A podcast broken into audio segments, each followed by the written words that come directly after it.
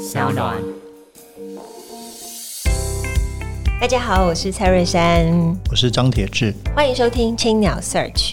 未来我们每隔两周在青鸟的脸书专业直播，每周三会更新 Podcast，提供大家线上收听。在每集的节目当中，我们会邀请作家来谈谈自己的作品，也会针对不同主题推荐大家书单。欢迎大家订阅，让我们一起享受阅读的美好。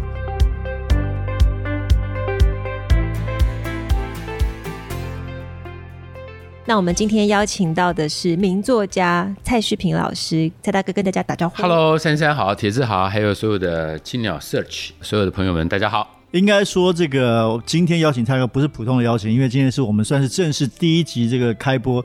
那青鸟 Search 希望就是以后固定我跟珊珊这边讨论书、介绍新书跟访问作家，所以很开心，我们第一集邀请到我很敬佩的这个大学长。大帅哥蔡诗平来到现场，因为诗平兄刚好最近出版一本新书《精品本色》。我们先聊聊我们眼中的蔡诗平吧，珊珊。大帅哥啊，老家伙吗？大帅哥，老家伙啦。蔡大哥，你干嘛那么谦虚，一直说老家伙，老家伙，但在老家伙里面算帅的。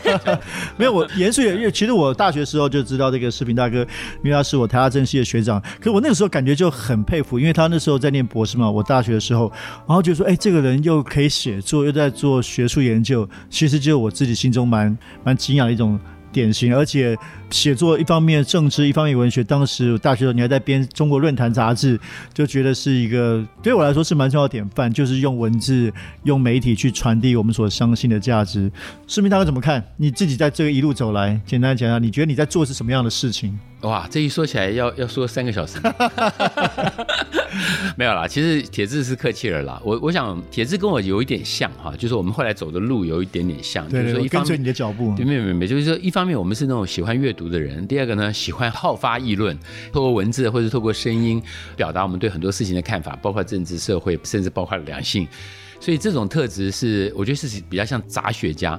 那杂学家可能也就是我人生在一个阶段以后开始对自己的期望吧。那我觉得到目前为止走下来很开心了，但是走的也不见得完全很好，因为你晓得，如果读书有成人，他可能在大学教书，在中央研究院当研究员，对，啊对，啊、对不对？黄国昌老师，我不是讲你哈，有些人呢可能就会立刻被 cue 到，对对，那立有些人对有些人呢，我们 take 多一点人，加上那个听说就可以 take，你知道我同学的。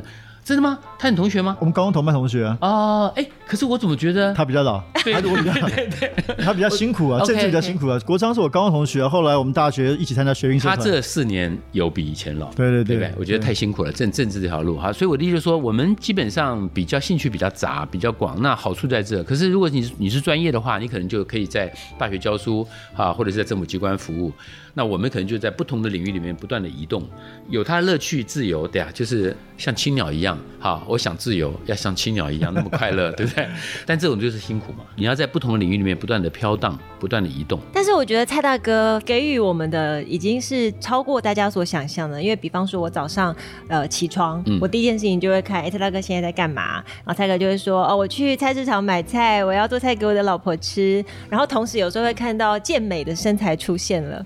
就是啊，我早上去跑步，呃、跑步去跳，去跳起来拍自拍。然后这个时候我就会再把我的眼光游移到，哎，那舒伟姐在干嘛？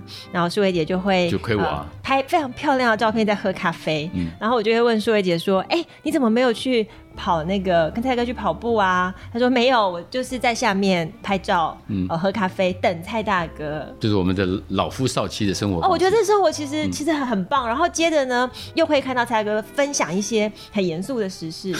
哦，我觉得这很好哎、欸，就是像我这样的人，我可能平常我不需要太多严肃的东西，就、嗯、是我喜欢生活里面有严肃、有轻松、有自然，自然而然就是觉得说哦，好像我们很接近。蔡大哥不是很遥远的人.不是很遥远、很遥远的学者，呃、嗯，其实读的知识是我们都可以平常去理解的。我们比较那个啦，比较想要经营自己生活里面比较多样的东西了，但是缺点就是说，你晓得不会在一个点上留太久。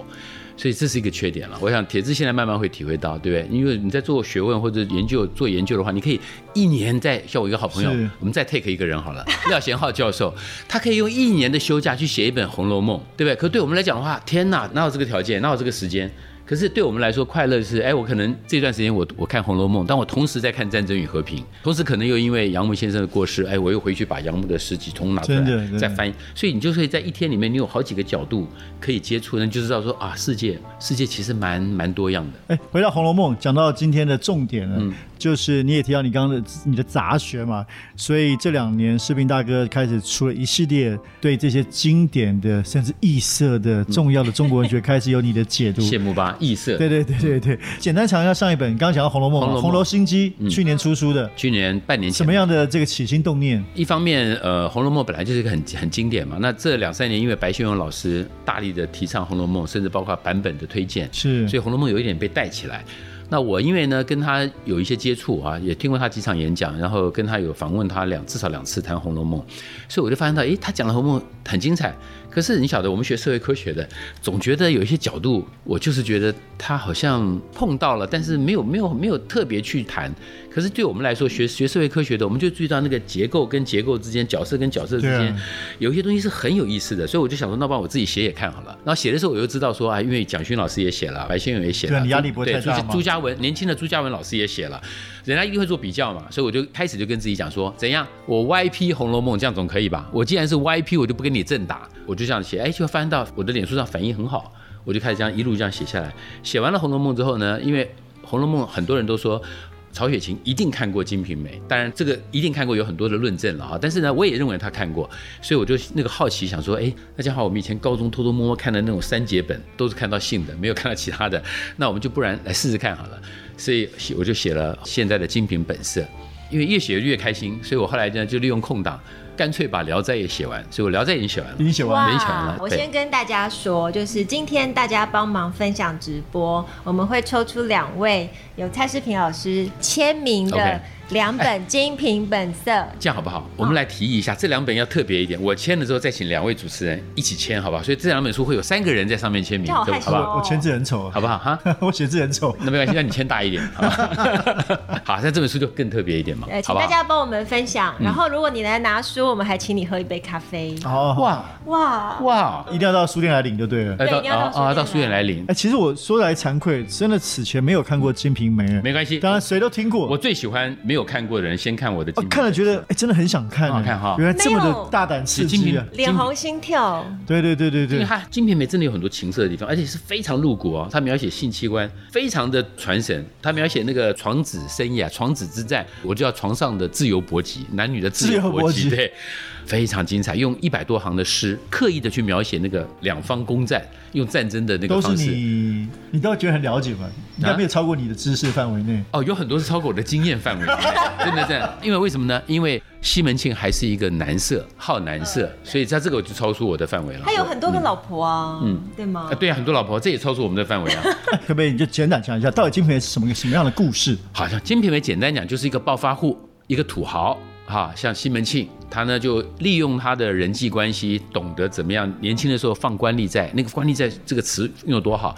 香港的电影里面，我们最容易看到的是黑帮常常怎么控制警察。你来赌博，我就借你钱，给你钱，赌到一个程度之后，你欠我那么多钱，警察就要听我的了。西门庆年轻的时候就干这个事，放官吏债，专门借钱给县城里面的官吏，就每个官吏呢都跟他称兄道弟。然后呢，他再回过头来做什么呢？司法黄牛，你有官司吗？我就找这些官吏来帮你官司上稍微打通一下关节。他靠这个方式呢，就累积了人脉，累积了钱。然后呢，又很好色，就开始到处招摇，把女生，然后关系越做越好，最后把到了京城的关系、太师的关系，最后把他的事业越做越大。所以简单讲，就是一个暴发户。清朝末年。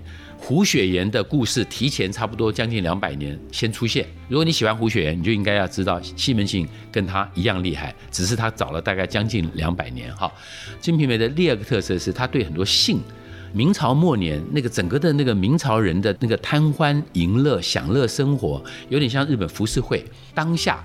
现世，对吧？就活在当下，根本不 care 未来。西门庆是这样典型，潘金莲是这样典型，他很像我们现代二十一世纪以后现代人的这种生活的态度，就是人生活着干嘛？活着就是好好的享受当下。好，这是西门庆最本质的地方。另外一块就是，我觉得很多人忽略《金瓶梅》的，《金瓶梅》其实对于明朝的政治那个贪腐、商人阶级的兴起，有非常非常深刻的描述。他替我们后来把呃美国人也讲的，怎么样在中国做生意呢？你其实要做的关系学，都在《金瓶梅》里面有非常清楚的认识。所以两条轴线，太有意思了。一个是认识中国人的传统社会里面，你觉得好像都不太谈万恶淫为首嘛？可是事实上，《金瓶梅》告诉你，淫这件事情就是生活的本色，就是男女之间爱情、生命的本质。啊另外一块呢，就是他揭露了官商的贪腐。然后建立起一套所谓的官跟商之间勾结的那个关系学，把这两个抓到的话，《金瓶梅》就完全可以。刚好是你的两个专业，政治跟性爱啊！哎呦，哎呦，哎呦，你学弟还会，哎，学弟很会倒打一把哦，不错哦，哎，以后哎，真的好的要学，吴宗宪那个不要学，吴宗宪那一套你不要学，学黄子佼就好。其实蔡大哥里面有写到啊，说你觉得从《红楼梦》到《金瓶梅》整个阅读的心境，最直接的对比就是哦，你用过的那个词。会就是那两个字直接，嗯啊，因为你还用上引号跟下引号，代表你对这两个字有很深的心得。《红楼梦》很含蓄，对，《红楼梦》非常含蓄。即使他偶尔谈到性，比如他跟这个秦可卿的啊那一段贾宝玉，然后或者他醒来梦做梦来，会醒来后跟袭人那一段，他都是带过。换句话说，那个性的过程他都不碰的。可是《金瓶梅》看一下，《金瓶梅》没有带过的。带过这件事情 很有趣啊！你们都比我小，我年轻的时候，那时候台湾的电影或电视剧，如果讲到一些男生女生花前月下，接下来就是要做那件事情的时候，常常都是用蒙太奇的方式，这个男生靠近来，女生靠过来，两个抱在一起，然后呢，镜头一转，转到那个花下雨了，有我们看过，对不对？类似像这样子嘛，他就带过去了，这很像《红楼梦》的写法。《金瓶梅》不来这一套，《金瓶梅》一定会告诉你说，好，他靠过去了，女的靠过来了，两人接下来怎样，然后非常详细的描述那个整个的过程。金瓶梅很厉害啊！你说他为什么会被禁？他当然会被禁啊！在他的《金瓶梅》的兰陵笑笑生的笔下，每一个女人都是强烈的渴望性，而且是主动的渴望性，还强烈的跟男生要这个性。这个在传统的中国社会里面。如果是强调说这个万恶淫为首的话，男性怎么能够接受呢？所以他一定会被禁嘛。嗯，但但是也因为这样，所以四百年后，我们看到像香港的李碧华，还有大陆，还有这个香港的一些电影电视，他们就替他翻案了，告诉你说女人情欲自主有什么不对？对，所以他完全倒过来了。我觉得《金瓶梅》最了不起的地方是，他塑造了一个土豪西门庆，像我们现在的官商勾结里面很多商人一样，然后他也塑造了一个潘金莲，就是告诉你说怎样。老娘我就是要享受人生，有什么不可以？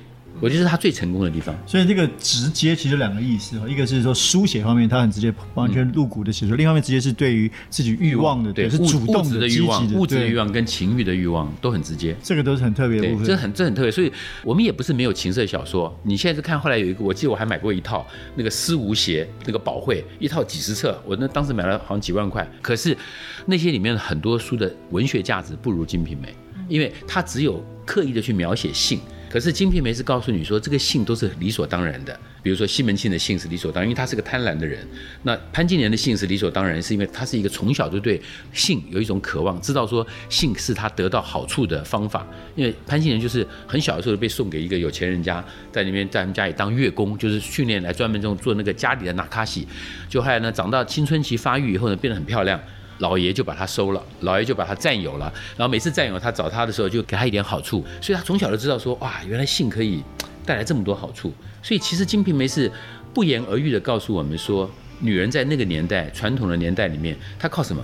她如果不是靠嫁给有钱人，像《红楼梦》里面一样嫁给有钱人的话，她就只能靠自己的漂亮、美丽去得到好处。所以《金瓶梅》里面每个女生几乎都这样。我看到里面有一个数字超惊人的，嗯、就是蔡大哥你说，呃，古代帝王后宫佳丽三千，哦，那平均呢大概有 晋武帝，晋武帝有一万名的后宫。你有写说，你知道一万名佳丽有多惊人吗？一般的部队编制一万人就等于一个师啊，呃，部队基层一般是十人嘛，那，嗯、一万佳丽如果每个人。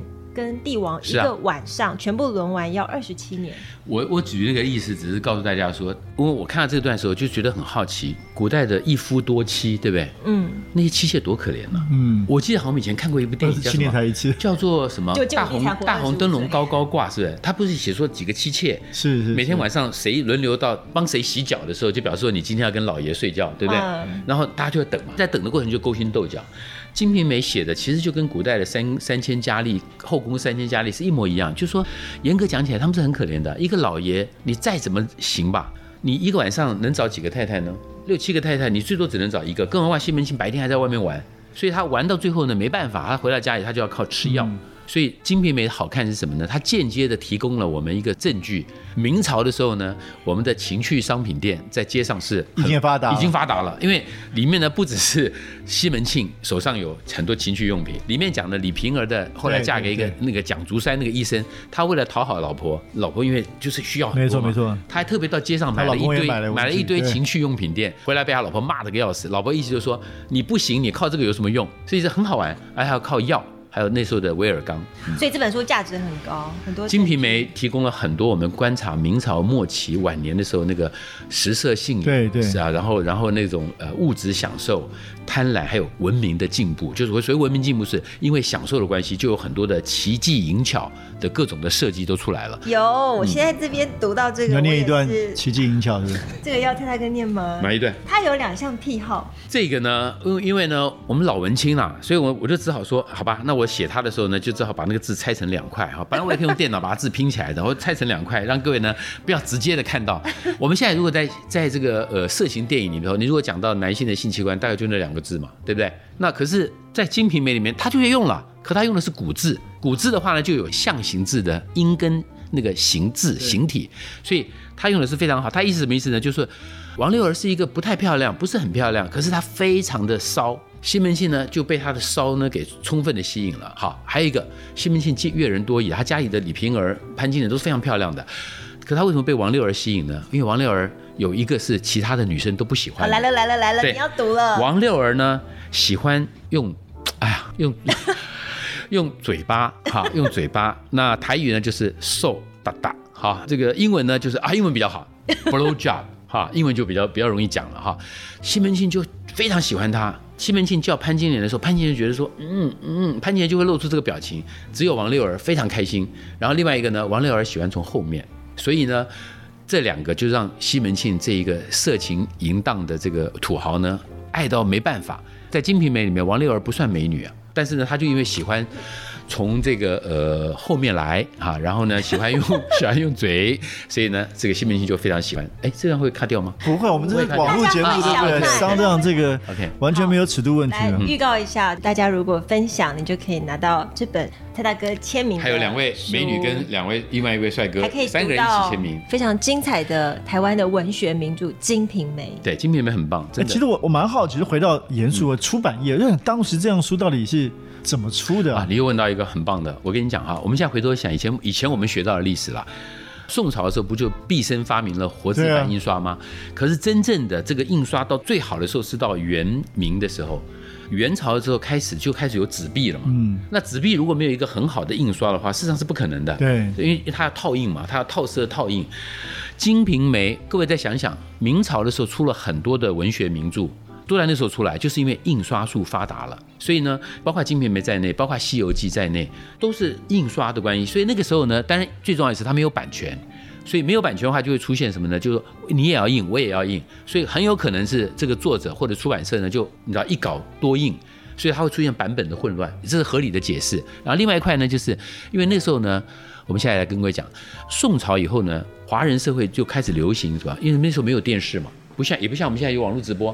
但是他们有什么呢？他们有说书，你没有网络直播，但是你到街上去呢，实在是太闷的话，到街上去呢，就可以坐在那里点一个茶，说书人就在那边海阔天空的乱讲。《金瓶梅》的最早的版本就是靠说书出来的，因为是说书，所以《金瓶梅》里面会出现什么状况？《红楼梦》也有一点点，但《红楼梦》把它转变成更像小说了。《金瓶梅》有两种版本，一个版本叫做词话本，一个叫绣像小说本。词话本就是非常像什么说书的版本，比如说啊，话说西门庆怎样怎样怎样怎样讲，讲完以后呢，你为了形容西门庆怎样，就肯定要用当时很流行的诗、此人等等等。然后呢，生性等等等，就他要用五言绝句或者七言绝句呢，哎，写他一段诗，描述西门庆有多么怎样。好，讲完以后呢，再说，话说西门庆有一天经过那个那个巷子，看到了楼上呢被一个竹竿打下来，抬头一看。哇，一个风骚的女人，那就是潘金莲。然后呢，这时候呢，他说书人又为了要形容潘金莲，又要再讲潘金莲有多美呢？啊，貌如西施，面如什么什么，又要再讲一段诗。所以呢，早期很多人觉得说《金瓶梅》读起来很烦呐、啊，因为读读读就要听他讲一段废话。我跟各位讲，那个之所以会讲废话，就是因为他说书人，他要把那个时间拉长嘛。各位如果有印象的话，以前的吴乐天。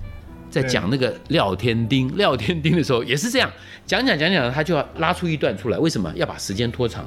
否则的话，我讲一小时，用我这种方式讲，我累死啊。对，所以他讲讲讲讲就要用一段东西来带带那个场景的描述啊，过程等于像过场一样嘛。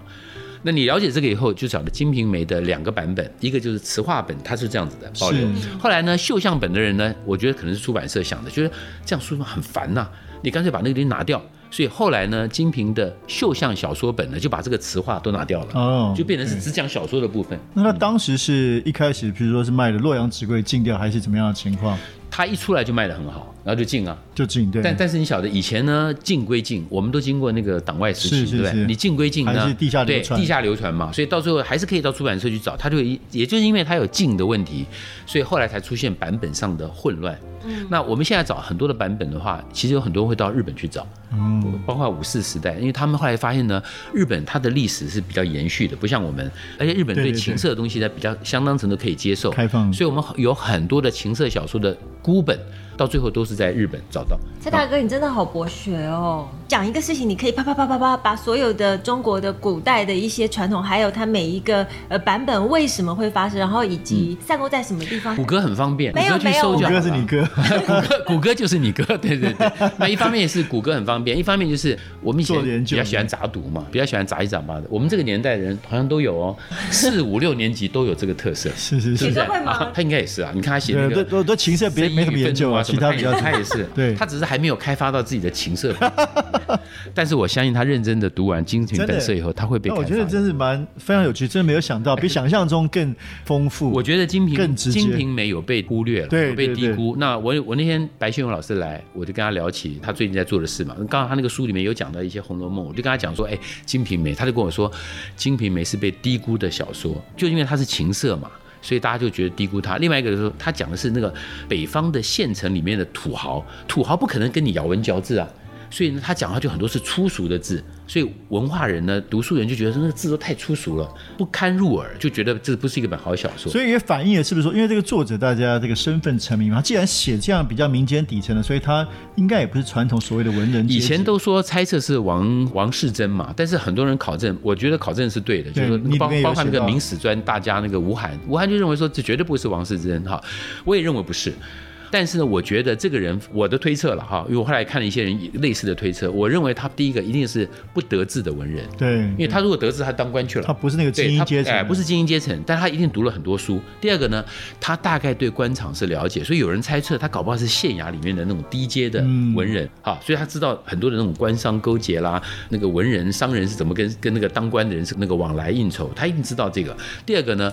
我觉得很有可能，各位如果看过周星驰的电影《九品芝麻官》哈，或者是那种《威惊闯天关》，他不是有一段时间他周星驰寄居在那个妓院里面吗？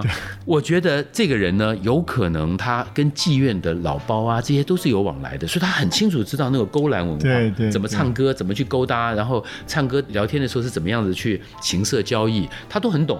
所以这个人应该是最合理的揣测，就是落魄文人，然后了解官场文化，而且痛恨官场的勾结，然后更重要的是他了解情色底层的情色那个文化是怎么走的。嗯、哦，蔡大哥在非常短的时间内就已经把这本书的精华介绍的淋漓尽致，因为我自己已经读完了，嗯、所以我当然是推荐。其实很好看的哦，超好看，好看太强了，嗯、根本就是已经赢金瓶啊。喂，我我讲一下，我都很怕大家觉得说我整个书是在讲《金瓶梅》，其实不是。我从《红楼心计》开始，就是我都是用里面的题材跟故事拉出我自己的某种想法跟创作。因为我们我常讲，文学之所以是文学，是我们不只是看一个内容，有时候还要看它叙述的方式。其实你把精华已经都写出来了。对，然后你到底读《金瓶梅》，你要理解什么？嗯，然后我觉得蔡大哥用非常非常简单的方式，大家试试看喽，一定要分享哦。嗯，还有另外一本书啊，不是说什么叫我带一本最近正在看的书，我本来想带那个《战争与和平》，我真的在看《战争与和平》。对，这有点夸张吧？最近带，因为这个，如果我们听广播、听 Podcast 没有看看到那个视频大哥带了一本非常厚重的书，比圣经还厚。对，这这很像圣经，对不对？对。我告诉各位，红色的皮，你看，你看，你如果你对于西呃诺贝尔文学奖有了解的话，这个人叫 Pearl Buck。这个就是赛珍珠啊，写《大地》系列的那个作家赛珍珠哈、啊，得过诺贝尔文学奖，他是非常了解中国的历史的。对，他呢是全世界最早翻译《水浒传》的人。这个版本大概在一九三零年代，我这个版本是复刻本，这个复刻本也一九七几年哦，所以这本书也已经超过了四十几年了。一九三零年那个版本已经是古董级的，完全买不到哈，你也不可能买到，都天价了。我为什么会挑这个呢？因为我的第四个或第五个系列会写《水浒》。那我就开始跟金平一样，我会我也会去找他英译本来稍微看一看英译本的一些特色，看他们的序啊怎么讲，有时候还挑一些段落来比较一下，就是说，比如说，比如说《金瓶梅》情色那一段，我就很好奇，那这英译本要怎么翻？对对，我才发现呢，很多英译本是把它删掉的。英译本呢跟我们一样，英译本在面对的他的读者的时候，在上个世纪，很多很多的西方国家也是很保守。最早的英译本你知道什么时候吗？《金瓶梅》呃，《金瓶梅》是差不多一九三年，你知道谁翻的吗？啊，那个人叫 Egerton。但是呢，他是一个英国人，他在书里面特别感谢，其实应该是何意，但是他没有他，他只是特别感谢说那个人叫做苏庆春。我们都晓得，这就是中国三十年代文学史里面非常重要的老舍，可能是何意、啊，就就是老舍对，所以老舍当时到英国去念书，协助他的同学翻出了这个《金瓶梅》，但是。情色的部分呢，都把它删掉了。我觉得要给大家看一下，哎，这本书太厉害了。对啊，很厉害。你蛮特别的，真的，你还会研究英文的译本啊，会帮助你中文写作，就就就可以稍微理解嘛。就是这个我为什么挑这调到这本，一个是他是名家嘛，赛珍珠。第二个呢，他的早期的英译本。他不是叫《水浒传》，他用什么呢？All men are brothers，像战争小说。对对对，所有的兄弟，男人都是我的兄弟，很像《水浒传》的味道，对不对？那他没有任何的附体，所以你根本不知道这这讲的是《水浒传》。是是是。那我好奇的是什么呢？因为这个书引起我一个好奇，想说一百零八条好汉，但有几个女生了，全部在一个梁山伯那个山上，他们在干嘛？就讲都是男人，每天在干嘛？除了《水浒传》，一定有一些言外之意，所以我就发现到说。他们很可能是厌女，或者是被女生陷害，或者因为女生而让自己受害。比如说林冲就是啊，他太太太漂亮了，高俅的儿子看上他太太，最后设计陷害他。最后呢，林冲就跑到了梁山伯去当那个武松呢，是因为杀了他的嫂子，最后跑到了梁山伯去，都跟女人有关。所以我想说，哎，从这个角度来解读的话，说不定《水浒传》会看出一个很有趣的厌女症，一群厌讨厌女人或害怕女人的人。他们就跑到了梁山伯去，所以我想用这个角度重新解释《水浒》吧。我我这边最后一个问题问这个视频呢，嗯、你到底想要做什么？就是说从这个《红楼心计》开始是兴趣嘛？可是现在一步一步这个《金瓶》啊，《水浒聊斋》，感觉上要重新读、重写这经典，来谈谈你这个这个理念跟想法在这后面。你看，这就是我呢跟我的很多好朋友的那些严肃的作家们不一样的。我 我也可以讲一大段，我要为古典文学怎样，但我没有。我只是因为人年纪大了，真的，我想解闷。我觉得我的人生呢，需要有帮大家解闷，对，需要有一个支撑点，那个支撑点让我能够当个花甲美魔男，可以一步一步的撑下去。我只想做这件事情，但如果能得到大家的喜欢的话，那这书就有一套有一点价值，有一点意义了。因为我用蔡世平的角度重新解读了这些古典名著里面你可能忽略或没有注意到的某一些现象。好的，那我们今天也谢谢蔡大哥来我们节目啊、哦，这是我们哎，你不是说我本来说要问我一本带一本书到无人岛的吗？不用问了。哦，要要要，好好好，真的吗？我我会带两本，一本呢叫做《我想自由像青鸟一样》。一本我也是要声音与愤怒，这个要学起来啊！这两本我我一定会带到荒岛上去的。对，然后我那个荒岛上我还有一个要求，就是请让我设一个在荒岛上的青鸟书店。对对对，好吗？谢谢，很好。非常谢谢视频大哥，也希望大家未来可以继续收听，在 SoundOn、在 Spotify、在 iTunes 上都有青鸟社区节目。也再一次恭喜这个视频的这个亲民本色，其实排行榜已经卖的很好了，希望大家继续支持，让它卖得更好。谢谢。谢谢。